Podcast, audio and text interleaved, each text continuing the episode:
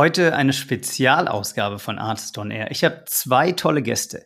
Die Group CEO von Avrios und Vimcar, Francine Gervasio und den M&I Advisor hinter dem Merger, nämlich Carl Square Gründer Michael Moritz.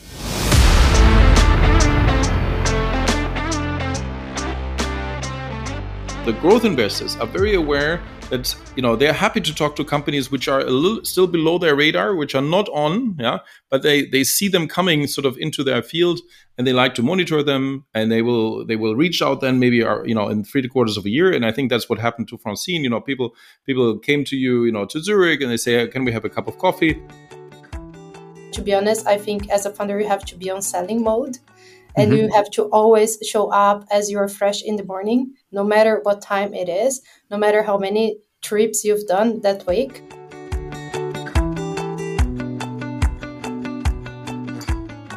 Ich habe mich auf diese Ausgabe sehr gefreut. Zum einen, weil ich Wimka und Avrias schon länger verfolge und die neue CEO, Francine Gervazio, eine wirklich beeindruckende Gründerin ist. Und zum anderen, weil wir wirklich mal hinter die Kulissen eines der größeren MA-Deals im Dachraum schauen durften, die es in B2B SaaS zuletzt gegeben hat.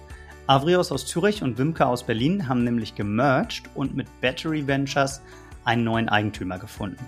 Und dazu haben wir auch Michael Moritz ins Gespräch eingeladen. Der hat den Deal eingefädelt und der war mit Merger, Doppel-Exit und Deadline kurz vor Weihnachten offenbar nicht ganz trivial, hat trotzdem geklappt und warum erfahrt ihr in dieser Folge.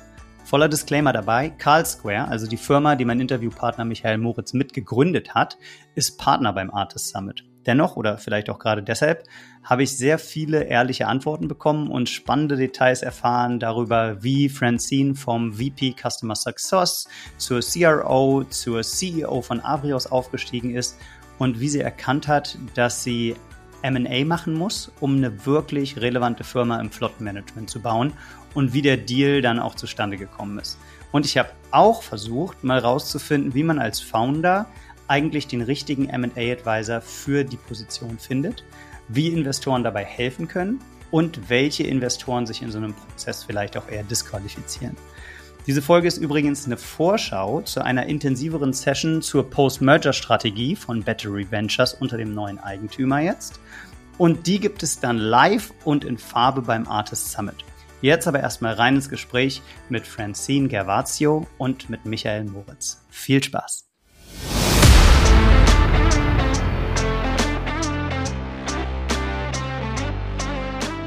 Artist on Air, der SaaS-Podcast für den deutschsprachigen Raum. Wertvolle Tipps von erfolgreichen Gründern, Top-Investoren und führenden Industriepartnern, die euch bei der Skalierung eures Unternehmens schnell und unkompliziert weiterhelfen. Zusammengestellt von Janis Bandorski, Julius Göllner und Matthias Ernst. So, hello, Francine. Welcome on the show. Well, welcome. Uh, it's a pleasure. Thank you. And uh, Michael Moritz from Carlsquare, welcome to the show. Right, great to join you. Thank you. Hmm. Well, we're here today because we're talking about um, one of the, yeah, probably one of the major deals that uh, the B2B SaaS scene has seen in Europe um, in the recent month. Avrios and Vimcar were both acquired by Battery Ventures to build a platform in the mobility space and fleet, ma- fleet management space. And maybe um, that sounds a bit technical when I say it like this. So let's hear it from the expert, from the CEO of Avrios and Vimcar now, from Francine. What really is it that Avrios and Vimcar are doing? Yeah.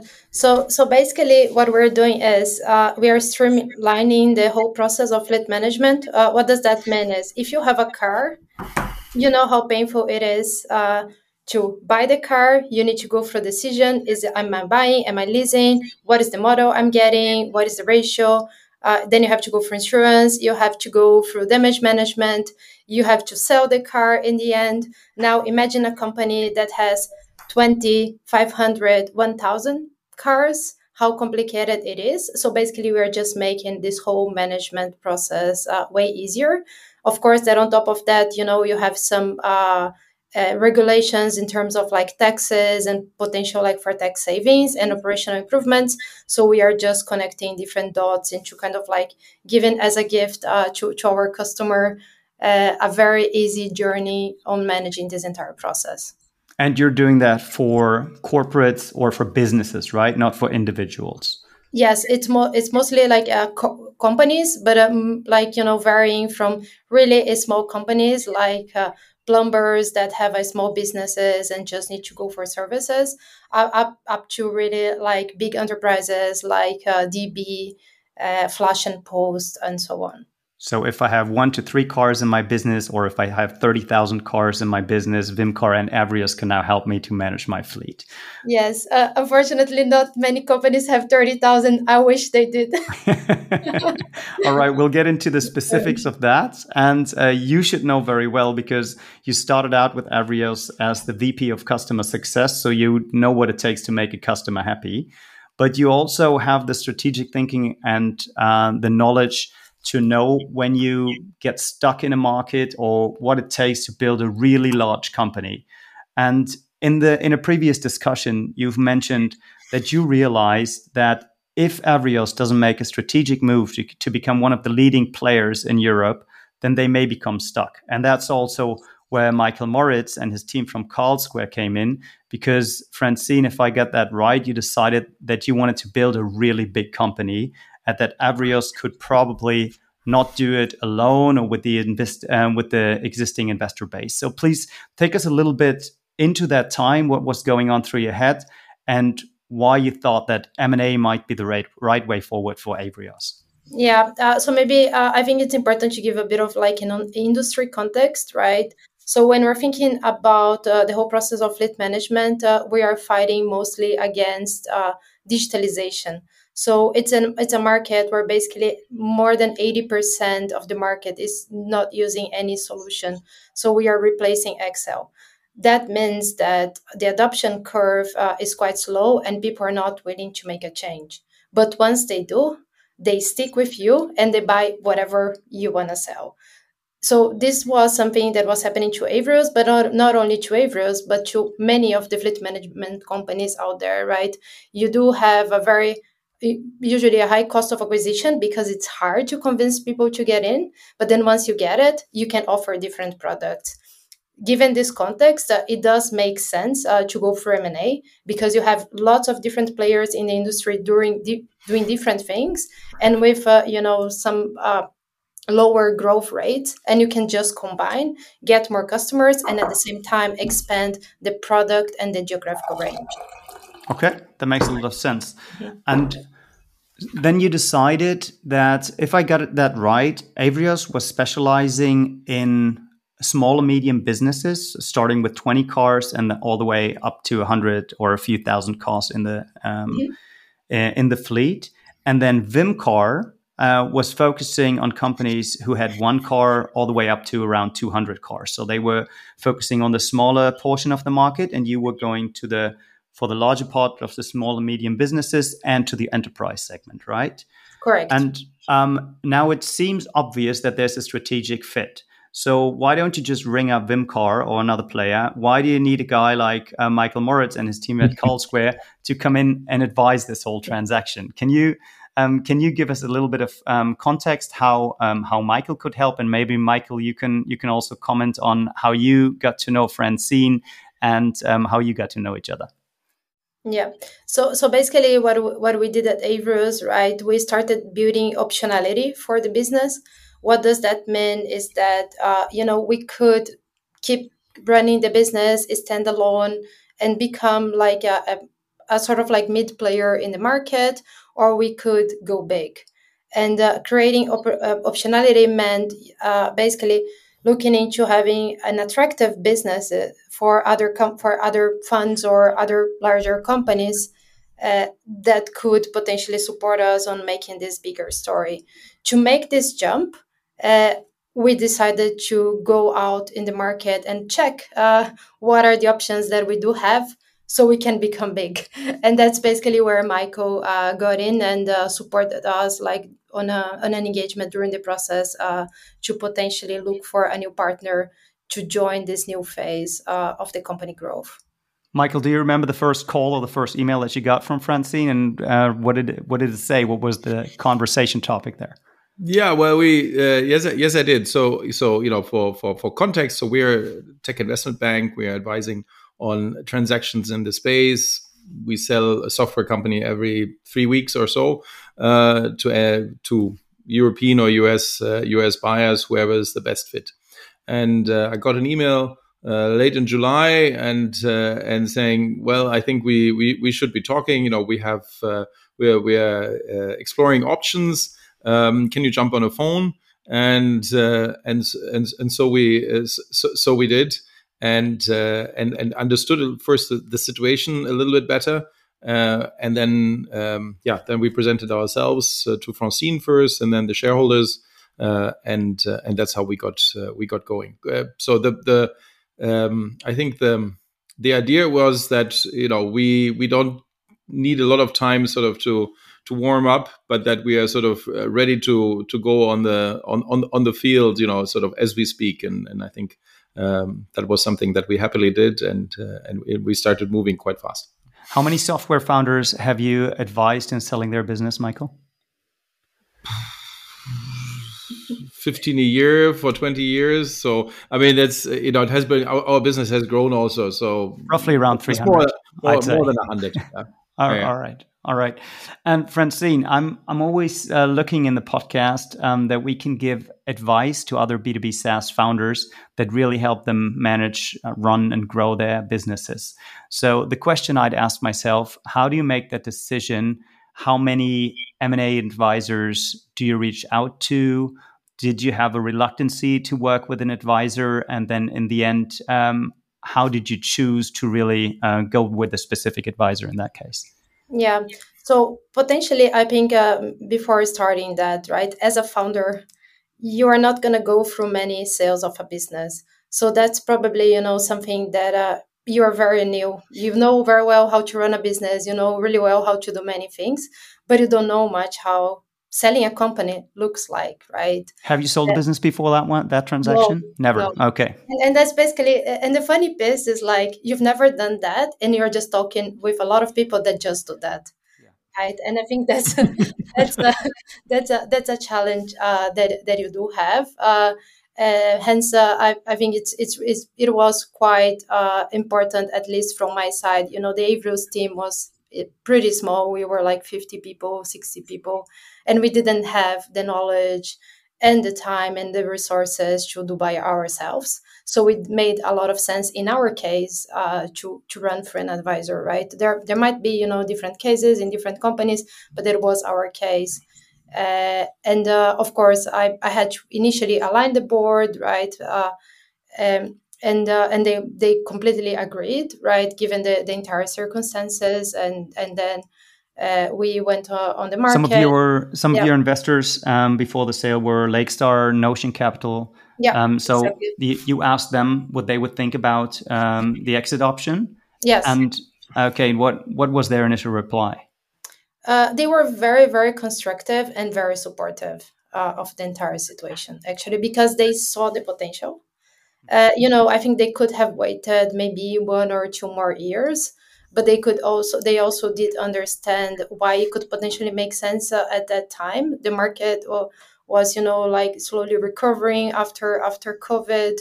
And uh, it, it i must say that when when we started the process the market went down. So there was always like we've asked ourselves uh, twice uh, shall we do this or not?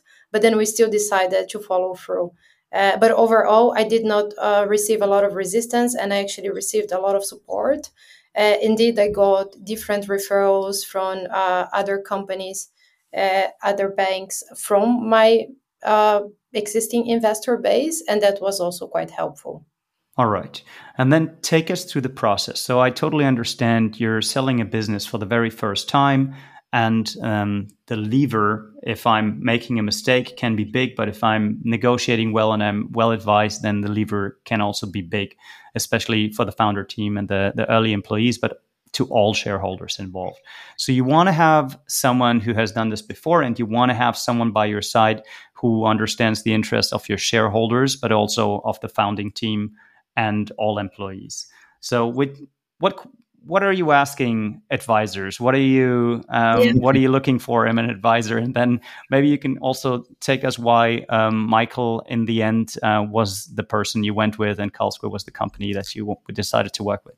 Yeah, uh, I must say it's quite uh, time consuming uh, deciding on how to engage an advisor. So in my case, I you know I I shortlisted uh, to three different ones uh, with very different profiles, so I could start understanding what uh, what I really wanted and why is it time consuming. Because you need to pitch a lot the business uh, to the advisor because they need to understand what is your business and then basically what is the opportunity in the market, right? They know a lot of companies, they know a lot of potential buyers, so they're also kind of like suggesting you the universe of buyers. But for that, first they need to understand your business and sharing your business uh, within you know a few hours or maybe a few different uh, interactions including product showing the product showing the industry. It takes time and takes quite a bit of energy and you need to do that with every single advisor.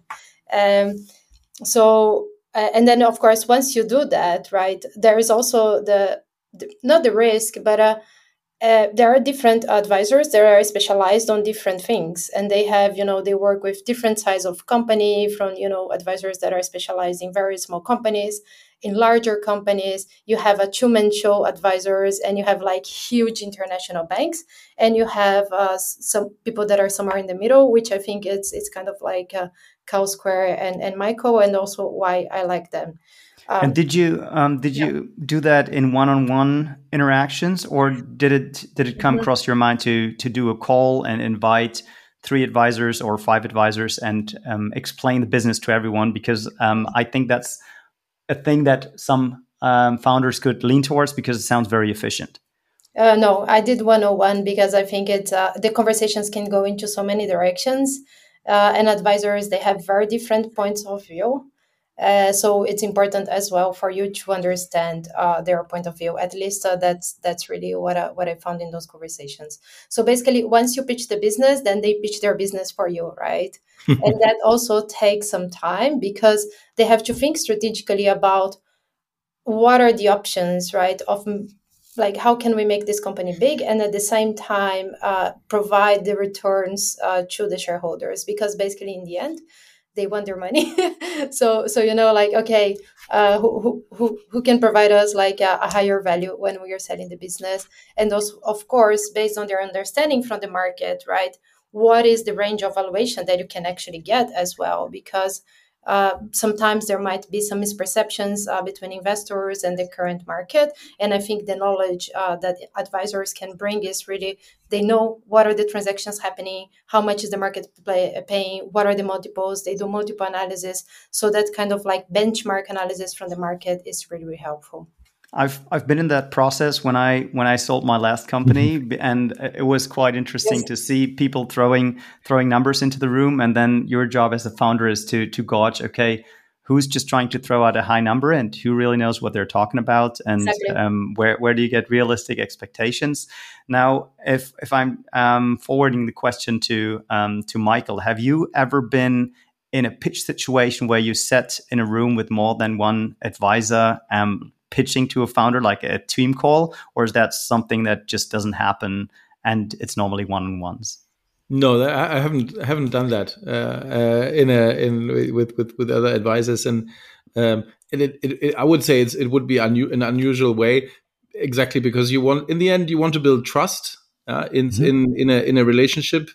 Um, you want to, I mean, you want sort of personal service so so and and and and you want to build a relationship with with, with the other partner. So you need to listen. Everybody has different questions. So it's not just you know sort of a download of information but it's it's it's it's the beginning of a relationship and and and which is sort of supported then by documents and uh, and, and and and and powerpoint but really it's you want to have a conversation and and, and definitely I, I would like to, to, to have that also on my side because you have to see as as Francine was hinting in the end it's a two-sided thing everybody has to engage you know also choose their their engagement yeah? unless you're sort of desperate for work yeah but uh, but but typically if you're if you if you choose for a successful advisor they have they want to be sure that this is a, a doable deal and a deal worth to be doing. Yeah. So so so so so and it's both sides are are, are important uh, important. Um, and uh, and so I think for that. I would I would counsel first unsolicited advice would be sort of to to take that decision. What you can do is you can do a briefing document uh, that you send out to all, all, all advisors, which is the same. Yeah. So so where you put in compile some some information on the company, something on strategy, some numbers, uh, some KPIs. So so that is and and and where you you know put in the five or six bullets of what you want to know from the advisor and what you want him to, to elaborate on. Yeah. So, mm-hmm. so I think that is an efficient way of, uh, of doing it. So then you have a briefing document and sort of a, you know a mini RFP um, uh, we're saying you know so so this is what we want to find out and I think the things that you want to find out from the advisor in in, a, in such a meeting is you know how would they position the company what, what how did they how did they sue valuation what's the buyer universe uh, what is the process they're suggesting yeah I think that's that's pretty, and in the end, fees. Yeah. So, uh, uh, what's what's the cost of doing all of that, and and and a suggested timeline. Yeah. So so I think that's probably elements of of what you would want to know from an advisor in such a situation, which you know are foreseeable and and which, which you can which which are reasonable to ask from all parties. All right. Of the factors that Michael has just mentioned, Francine, which one was the most important one to you? Uh, good references. Mm-hmm. And um, who yes. was it? Other other founders or other VCs or PEs that you got your references from, or how did you go about doing your reference checks? It was from a very trusted advisor that I had. Yeah. But, but of course, uh, I, I must say it was not only the reference, right? I think uh, so, some things that are quite important uh, is the, the quality of uh, like the presentation in terms of like how they presented themselves because what i'm looking is they're going to pitch my company to a lot of people. So i want to see how prepared they are. Uh, what is the quality of the message? How are they delivering this message right? So that for me was important. And then uh, of course like having a personal connection because you're going to be talking about a lot of delicate details and you need to feel like these people are going to be close to you uh, and you don't want to get in a room you know with like 40 people from a very big bank where probably to have an access to the partner you'd have to scale like three three levels right? So, so yeah that, that's right.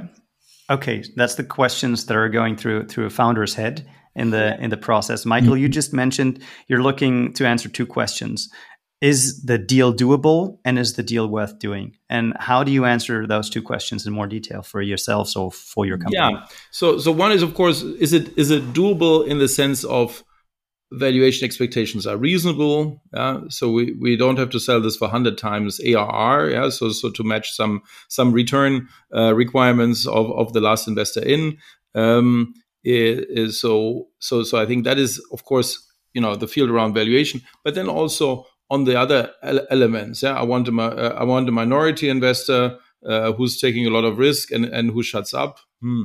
I'm not sure if that's if if, if that's happening. Yeah, mm-hmm. uh, I don't want to to include my IP in in the deal. You know, we, we, you know we we can lease it. You know, other elements. I'm taking I'm taking out sort of topics which are maybe more obvious there are other, you know, who's running the business after the sale? Uh, we are all out. Uh, we are in Bali in, in, in, three months. Hmm, that's going to be a tough one. Or it has an imp- implication on valuation then again. Yeah. So, so I will not, or I, I want to do this super fast and I want a maximum valuation. I'm always saying, you know, you can only maximize one. You know, there's always a pyramid of uh, of uh, priorities, and there can be only one pr- top priority. Yeah? So uh, basically, you are looking you're mm-hmm. looking if the founding team has realistic expectations of mm-hmm. what what they can achieve in the market, and, and, then you're matching that with the expectations of the other shareholders. Did I get that right? Exactly. Yeah, and and also if they have realistic expectations. So this is not only on valuation, but also structure of the deal. So is is that a deal that is that is sort of attractive to potential either strategic or financial investors yeah? Is there a match? And and you know we we we tend to be very open uh, hopefully always polite but definitely always honest yeah? Uh, in in saying you know this is this is something where probably we will need to compromise or do something else and this is this is something that that is you know acceptable for uh, uh for, for an investor. And again you can there's always a, this this you know there's different uh, priorities and and then you know out of that you know maybe there's a discount on valuation or there's a discount on time or or or you know or you need some extra time to to achieve that. And that needs to be uh, that, that that that needs to be discussed also timing. Maybe maybe it's it's a it's a very doable deal but not in the you know in the short time uh, but maybe more rather you know we sit together with companies now and we say, well, we, we should go into the market in, in rather than early next year. Yeah, let's uh, let's get this year in. There's some topics that you're you're you're you're just finishing. You know, the new release. Everybody will want to see how the new release is going. Uh, uh, and and you know, because in the end, it's it's you know, M and A is always about building trust. Yeah. So and and you have to then think of what are uh, uh, what what are elements which are important sort of to have you know where where you need the, to have the tick in the box in reality not just in excel and, and powerpoint yeah?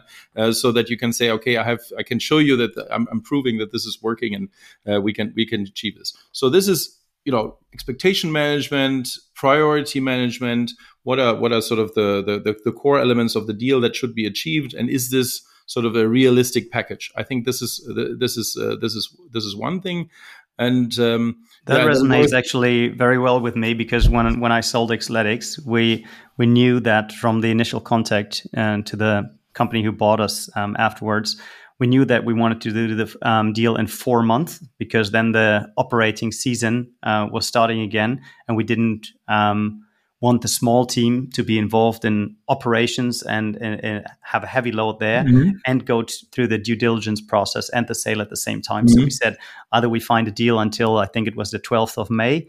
Um, or we can talk in mm-hmm. a, a, year later again. Oh. But and then actually we we also managed uh, was it was a bit of tough going um, getting there, but I think it was then on May 9th or so we still had three days um, buffer, and and the deal was closed. Um, and also the other men, things that you mentioned, um, realistic expectations of an earnout period and of valuations, and all came into play. And of course, do you trust the person who is then going to take over 100% of your shares? And um, yeah, building building that trust was a major part um, of the conversation. But sorry for interrupting. You also no, want no, to no, touch, a, touch, a, point. The second, uh, the second part of the question, uh, I guess, um, is it a deal worth doing? So the first, is it doable? You've touched upon that already. Yeah. And then, what does that mean? Is it worth doing? Worth worth doing. I think there's two elements. One one is the economic one. You know, is are we getting in a sort of a fee level uh, which is uh, which which is reasonable and and, uh, and, you know in line with our strategy, and the and the other is is it a deal that is sort of reputation wise, sort of you know, in in in what we are doing, um, a deal that that resonates well with us, or is it uh, a deal that would be a little bit, um, you know, sort of not not really in our core uh, of, of, of, of, uh, you know of what we want to be doing and what we want to be recognized for. Yeah? All right, and that could be also a deal worth doing. Could be also if we're doing something in the news sector, you know, where, where nobody has done a deal. Yeah, so it's not only about doing the deals in the same sectors that you have been active. It, you know, that can it can mean different things, but that is a little bit more a question of you know strategy of the firm and you know how do we want to position ourselves how what who do we want to associate ourselves uh, you know, we would not be working for a dodgy investor. Yeah. So, so if, if we had, you know, a huge fee, yeah, uh, you know, we would, we would shy away from that because we'd say, you know, this is a reputation business. So it's, you know, we don't want to be, we, we don't want to be associated, uh, you know, in it with, with that. So that's, uh, that's another element. Thanks for thanks for touching about um, touching upon fees. What do I have to calculate as a founder if I'm involving an M and A advisor? What do I have to pay for that service? It always depends. oh, I did not expect that answer. yes, I did. What does it depend on, Michael? Yeah, yeah, of course. It depends on deal value. Um, so it's a percentage of deal value. It's, what's it's the minimum? What's the minimum um, exit valuation that I need to bring in, or um, that needs to be realistic for you to look at a deal?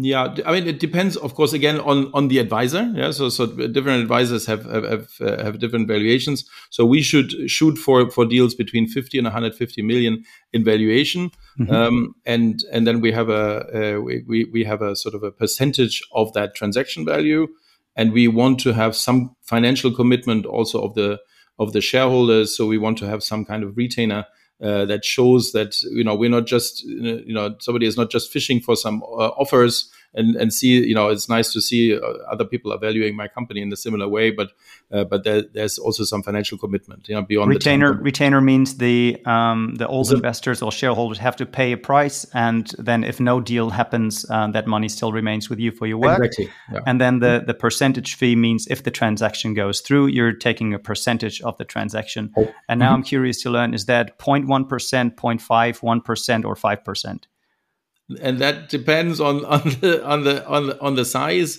and what we usually want to do i mean we can say for us we shoot for you know to get in a fee level of a million plus yeah mm-hmm. uh, uh, so so so that's that's how we want to organize ourselves uh, and what we are uh, but that's you know our our answer for Carlsquare. You know, other advisors may have have, have different valuation points or, or, or size bracket points, and um, uh, and then it, it, you know there's a compilation of sort of a more certain element of that and then there's also we ha- we like to have sort of like a, a super bonus or, or ratchet if we over uh, uh, you, you, know if we if we if we realize value beyond uh, what could be reasonably expected so so there's these different elements of uh, of how, how you uh, how you how we would typically sort of suggest such a uh, such a fee. But that you, you need to understand the situation, you know, evaluation, growth perspective, challenges, and then you have an individual uh, fee proposal. Yeah? So this is not so much off the shelf. Yeah? All right. Got it. So obviously, one of the friends Francine, one of your jobs was to uh, compare fees, compare uh, competencies,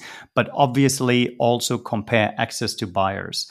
And um, Battery Ventures was the company who uh, acquired Avrios and also Vimcar then in kind of a buy and build move to build a, a fleet management platform. How did that process go about? Um, how did Carlsquare approach different buyers, or do did you also make intros through your personal network to buyers? So take us take us into the shoes of a founder who's looking to exit his or her company, who is looking for potential buyers, and the role of the advisor and the role of the founding team in that.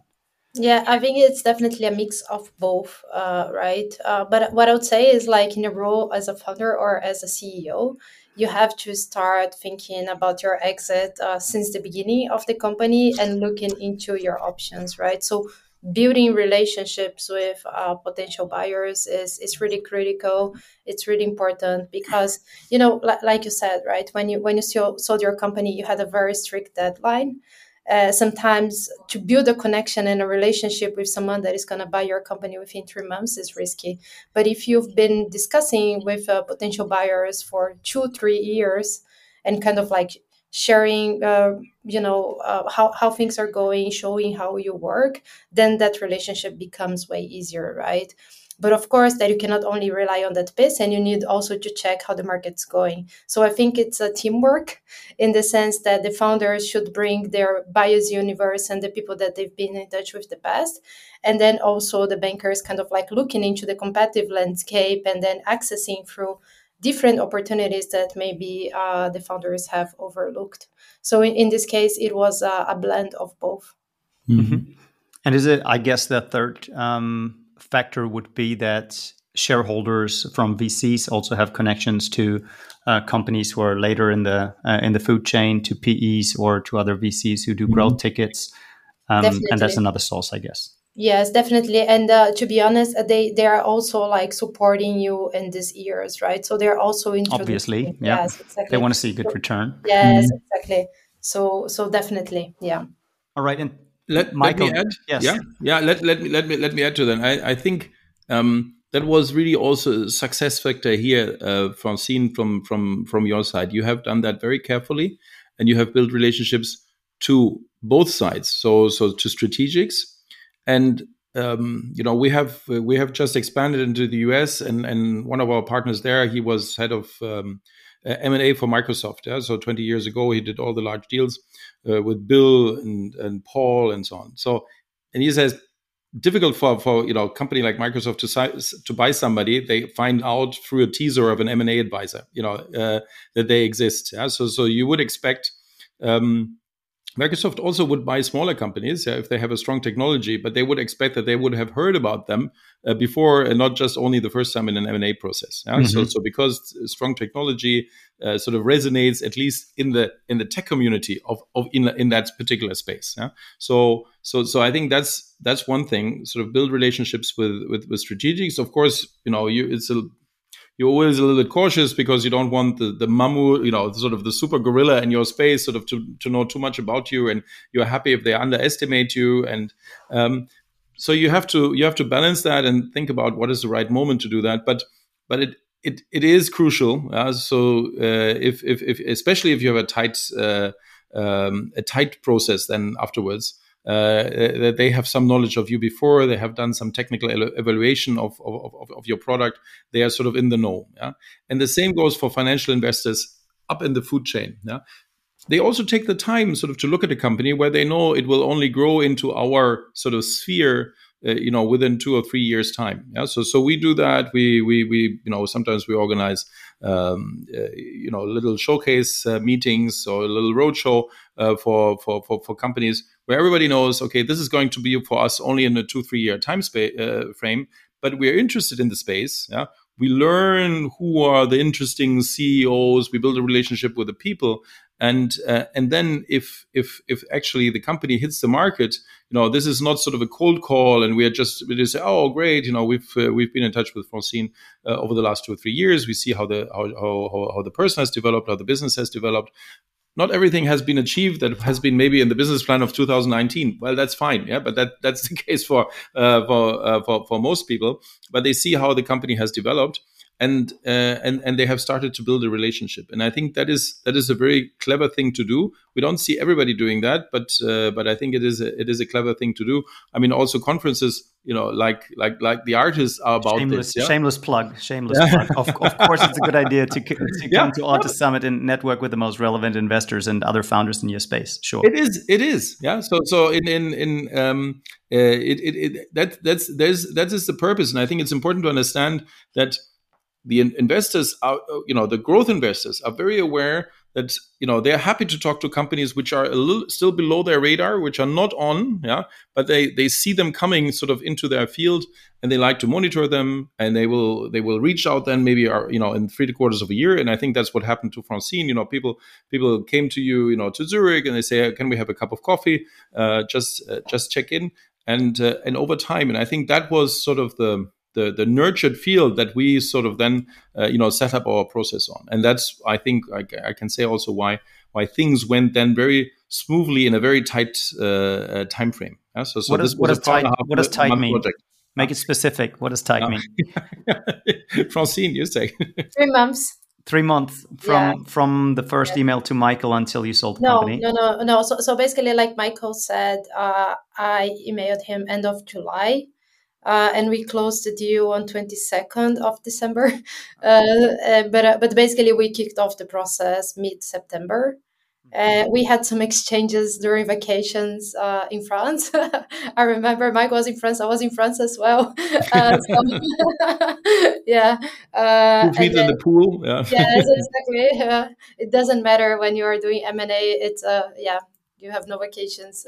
but but basically, we just kicked off stuff uh, after after summer. Yeah mid september closing the closing the deal on december 22nd sounds like there might have been a christmas deadline there uh, in, internally or communicated to everyone.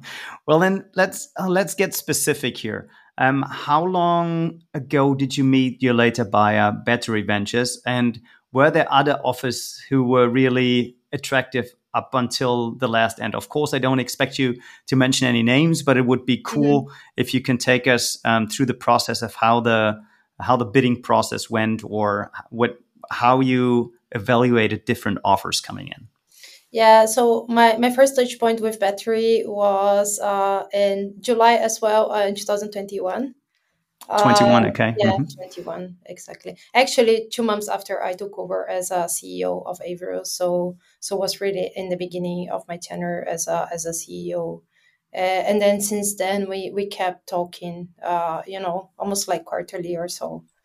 Um, and uh, in regards to the process i must say i'm actually really proud of uh, the business that we built because it was fairly attractive and i think it's not only the business but it's actually what i told you before the dynamic of the industry uh, where we, we see like lots of different players but there are many players that are quite old school uh, and uh, finding you know like more modern companies with a strong leadership team that can actually bring the industry up to a new level was something that was very attractive uh, to one uh, to, to the financial buyers right? And then to the strategic buyers was just like a refresher into their industry into bringing something new.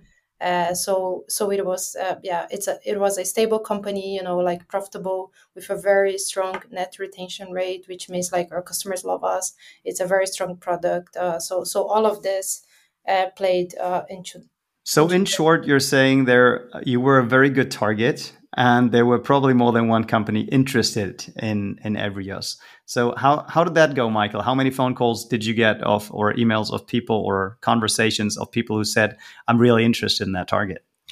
Uh, well, quite a few. Um, a, a, a double-digit uh, uh, number. Is that and usual, or is that an unusually large number? No, I th- I think the situation was a little bit, in that sense, unusual, as there have been at the moment when we came in, there were quite a few conversations already going on, and uh, investors had uh, had initiated some. Uh, Francine had initiated some, so there was a lot of a lot of stuff going on, and our duty was then sort of to first sort of get that a little bit in line and in shape, yeah. So so this this uh, would not get into a messy situation, but uh, but rather a structured and and, and an orderly one, uh, so that in the end um, you want to have different offers based on the same information.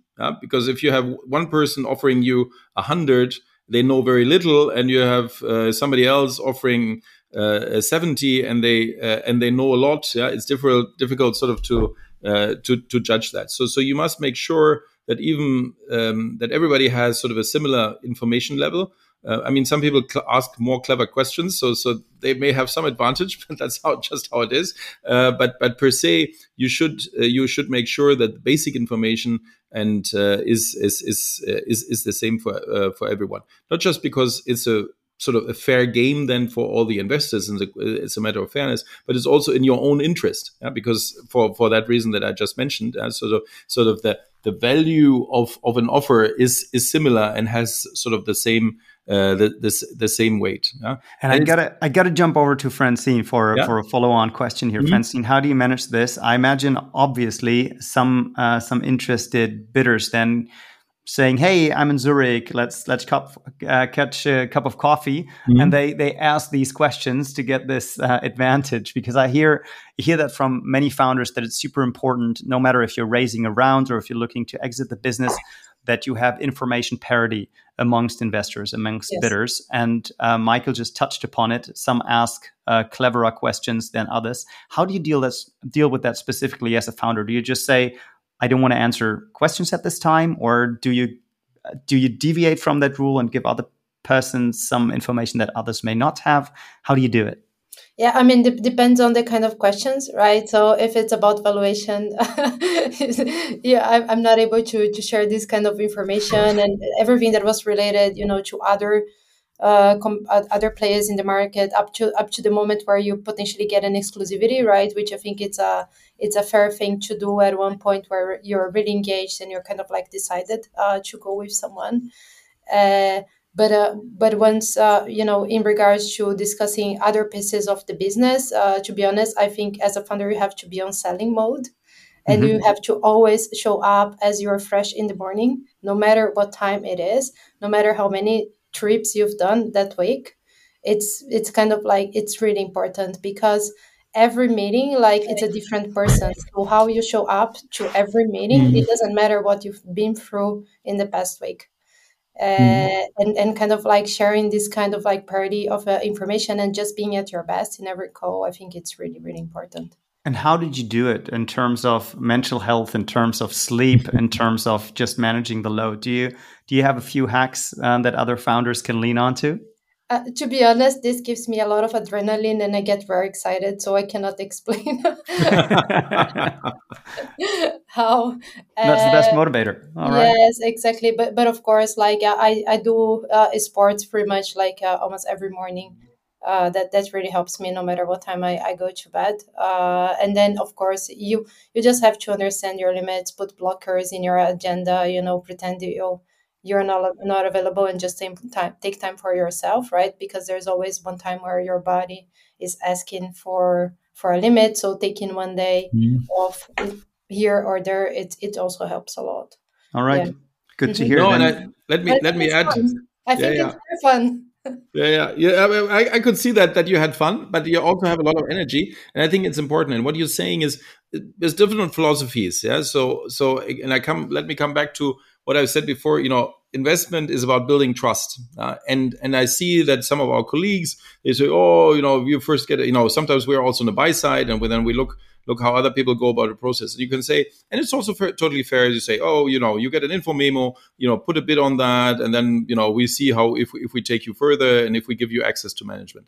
Um, my philosophy is a different one. I think, and and, and I think that's why also we we you know Francine and, and, and us we we worked well together. I think take the call. Yeah, you don't know how how likely it is. Uh, take it. Um, you know selling a company is is a sales process yeah so so nobody has to do that yeah you want the money yeah you sell the shares so the, the investor is your client um, so be kind be respectful yes he's maybe go you know you have to maybe go an extra mile because he wants something else there's a certain point when you can say no this is now too much information fine that's why you have an advisor but I would be more, more, more, more sort of uh, uh, compromising or sort of out, out, outgoing to an investor. If they say we are in Zurich, we come. I mean, we did that also. Maybe sometimes we cannot manage to be on your side, but then you take the you, you take the coffee just uh, just just on your own. But I would rather take it than make it complicated. Yeah? People don't want things that are complicated. They they want uh, they want to have a good flow and yes, of course, in the end, you will only sell the company uh, to to one person. Yeah, so so you will have a lot of meetings that have not resulted in a deal, but they will have supported you. They have given you confidence that that you have alternatives.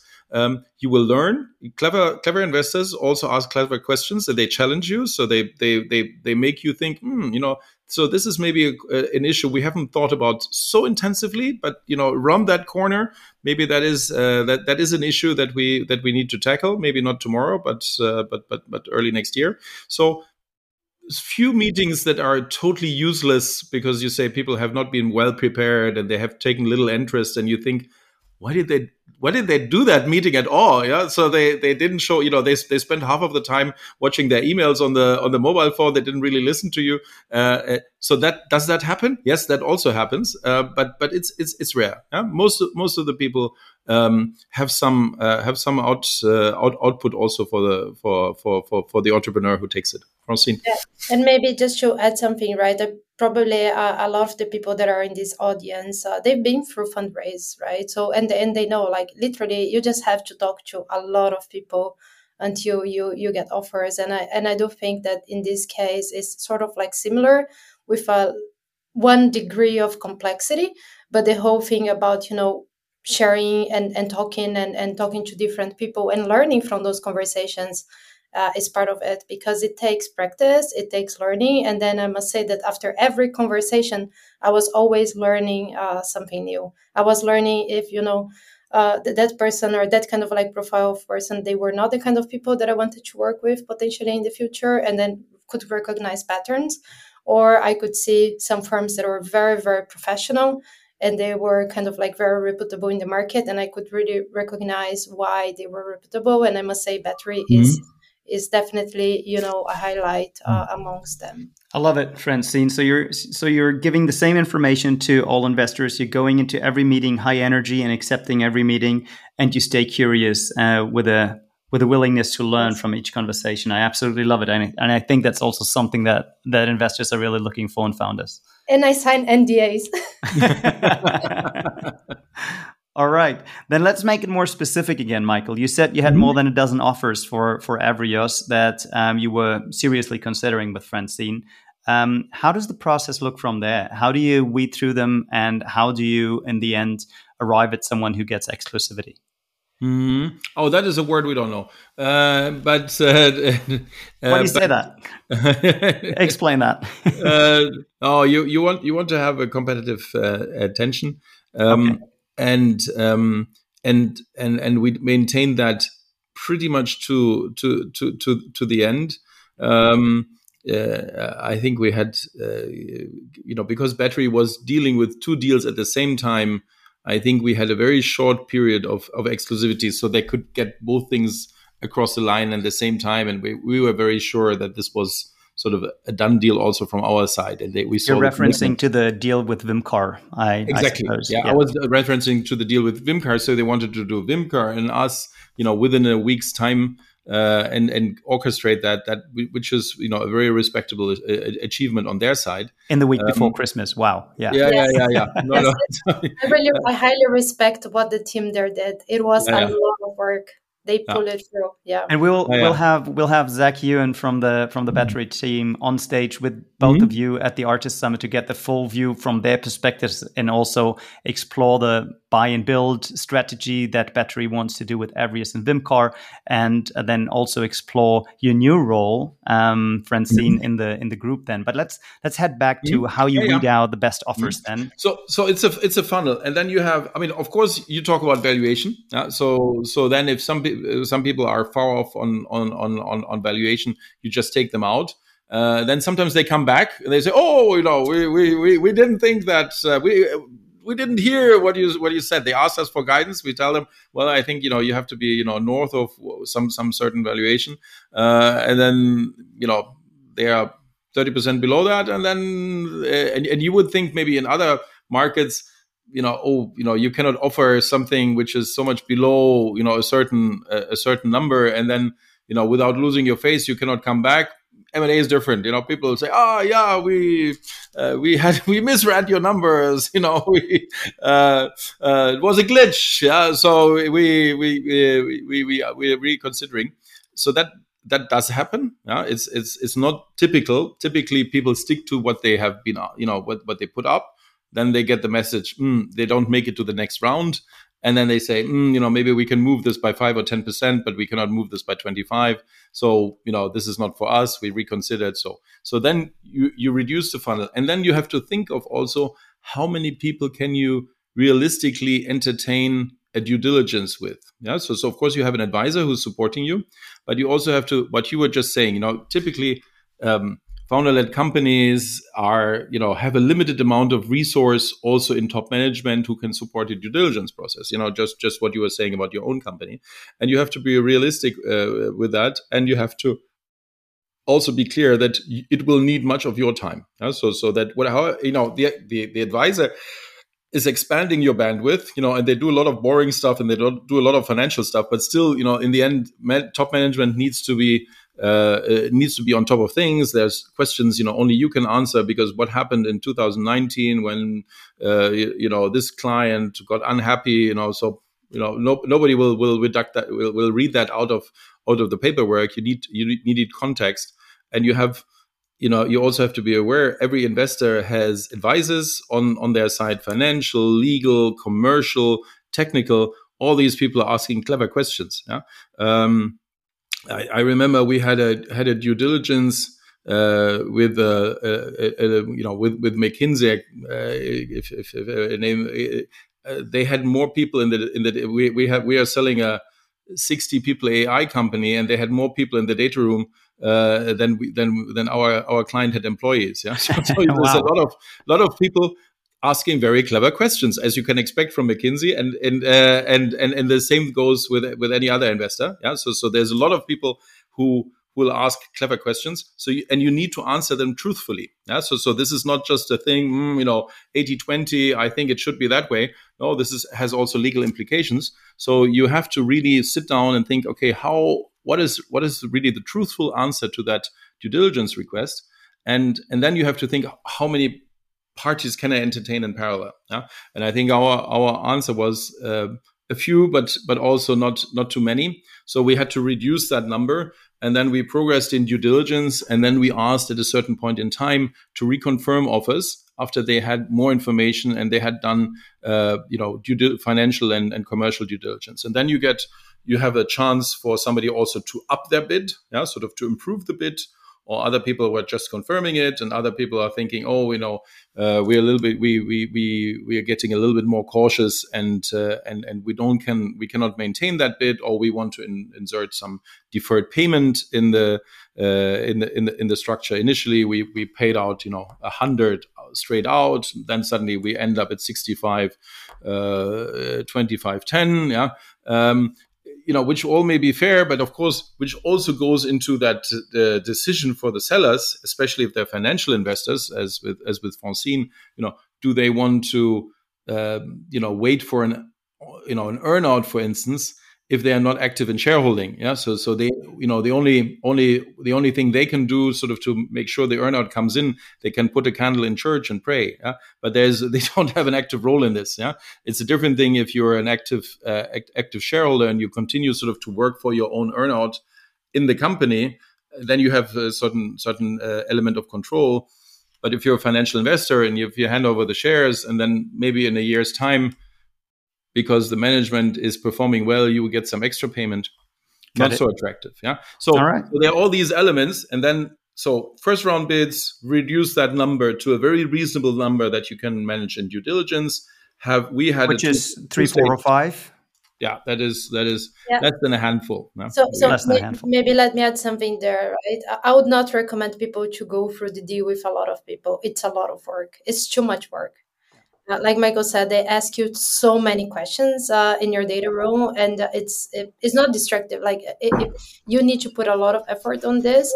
So, kind of like by this point, also it's it's about building trust uh, with potentially your selected buyer. So there is a point in time where you say, "Hey, let's go for it." You know, kind of like let's go for it. Uh, Plus one. I'm with you yeah. on this one, Francine. Plus yeah, one. Like, same same for me and and and then to be, to be honest like just be playing like with a, a, lot of people to be honest in my from my point of view is a waste of time. Yeah. Yeah. There's there's one very interesting aspect to to this whole story that i want to explore a bit more on francine. You have not been one of the founders of either Avrios or Vimcar, but you joined Avrios as the VP of Customer Success. Then you were promoted to CRO, and then you took on the role of CEO, in which you then also um, orchestrated the exit. Can you talk a little bit about your your journey at at Avrios, how it came about, and also what were the qualifications you think that were most important in you moving from VP to CRO to CEO? Yeah. So, so maybe just uh, an information before I joined Avrios, right? I was a founder myself. Uh, from a company that actually uh, failed, uh, and I'm very proud uh, to say that. But actually, when I joined Avrios, uh, the company that I founded uh, was at a revenue that was pretty much the same size as Avrios. That can be told in a different in a different podcast. But uh, we'll do. so, we'll do. so yes, exactly. So so I had just moved to Switzerland, right? And you know, DACH market. I don't speak German, or I did not speak fluent German at that time uh, Agile Neighbors, they were expanding to the Italian market. So I got in actually as someone to speed up the customer success in Italy because uh, uh, I'm Brazilian, but I speak Italian. And then, like, sort of like uh, within a couple of weeks, uh, took over the, the, the, customer success role to, to expand the, the team. And then from there, the, the revenue role. And then the CEO, like you said. Uh, when you ask me about, uh, you know, my uh, why why why that happened? Uh, to, to be honest i think they were just like natural moves. I'm a very driven person. I'm extremely committed and and very very resilient. And uh, i can learn things quite fast. So i think uh, you don't need to have a, a, very like specific format and say hey this is kind of like the perfect uh, ceo but somebody that does not uh, give up. And that can you know actively engage with people uh, but at the same time be analytical. I say it's like being a zebra. You're black and white in the sense that you have to be analytical but good with people. Uh, so, so putting, putting, putting those two sort of like uh, uh qualities together, plus uh, never giving up or almost never, just made me be here where I am. But of course, I must say that I also have a bit of a background. You know, having a background in business, having an M- MBA in entrepreneurship those are always pluses because I do have understanding of running a business. Uh, so so the, all of those things they they they have contributed to where I am. Yeah. And I, I do think that's a topic for uh, probably for another podcast episode because you have been building businesses in Brazil, you have been business, building businesses in Thailand, you've worked for Rocket Internet, you've launched your own company, um, you speak many different languages, and I think um, that's a very important um, piece of the puzzle. Another important piece is um, that you all the traits that you're uh, ascribing to yourselves. Um, but uh, another part of the puzzle is also that you have a founding team who is ready to take a step down and to promote someone to CEO who joined the company later mm-hmm. on. How yes. did you experience that conversation um, with the founding team of Avrios? Yeah, so I, I, must say that I have a very strong uh, relationship uh, with the founding team at, at Avrios and at Vimcar as well and it's a really well trusted uh, relationship right? And i think to be honest like for a founding team to hand over their companies to someone they, they have to feel comfortable about it right? So like in the case of Avrios i think it was not something that was built from one day. We, myself and andreas we've worked together for roughly three years uh, before we had that conversation right? So it's about building reliability commitment uh, so it was a fairly natural uh, conversation. Um, and and just like about yeah building the trust. So he felt like okay this is the right moment. I know the company is going to be in good hands. And i can absolutely second on that as well. Felt exactly the same when matthias and i stepped down as founders and promoted um, other people from the company to managing directors then um, in the in the course leading up to the exit. There was um, a very similar journey. I've learned a lot. And I'm really excited to continue the conversation at ARRtist Summit live on stage with you. And then also talking more about um, how that process went of joining Avrios and Vimcar, which conversations you've had with the management of Vimcar and what made you group CEO then. And also, I'm really curious to learn about Battery Ventures, having them at the table, how their buy and build strategy looks like, what they're looking for in, in, in an M&A advisor, and how they how they plan to build out that platform further. But before I can let you go, obviously I have to ask our famous um, ending question. We'll start uh, with the lady, obviously, Francine. Can you give us a restaurant recommendation in the city of Zurich? Yeah, sure. I love La Taqueria. It's La Taqueria. Uh, uh, yes, uh, it's um, it's a Mexican uh, restaurant, and uh, it's super laid back. And for me, it just has a feeling of uh, Latin America and uh, it reminds me home. So yeah, I love going there. Very cool. La Taqueria, we'll take that into our uh, list of restaurants. You'll find them when you go on the ARRtist website. Then you click on podcast, then on mm. restaurant recommendations. But um, before we finish, uh, Michael, I want to hear your recommendation. Where should people go in Berlin? I guess. Yeah, Berlin is uh, is, is is is my place. There's a there's a new uh, a place, hotel, and restaurant Telegrafenamt uh, mm-hmm. they have a they have a sort of a fusion restaurant Root, uh, which I really like. is a, It's a cool atmosphere. Uh, it's also great food, and it's a it's it's a good place to be in Mitte. And I think they they're mostly open for dinner, right? Or are they open for lunch as well? Uh, I'm not hundred percent sure if they do lunches. I've only been there for dinners. So. Yeah. All right, yeah. but great food. Okay. Their bar is also quite nice. well, Francine, Michael, nice. Thank you so much for this mm-hmm. prelude to, to our conversation at ARRtist Summit on October 12th in Berlin. I learned a lot. I think um, whoever listens can learn a lot from that. So thank you so much for taking the time out of your busy schedules. Thank you. It was a pleasure.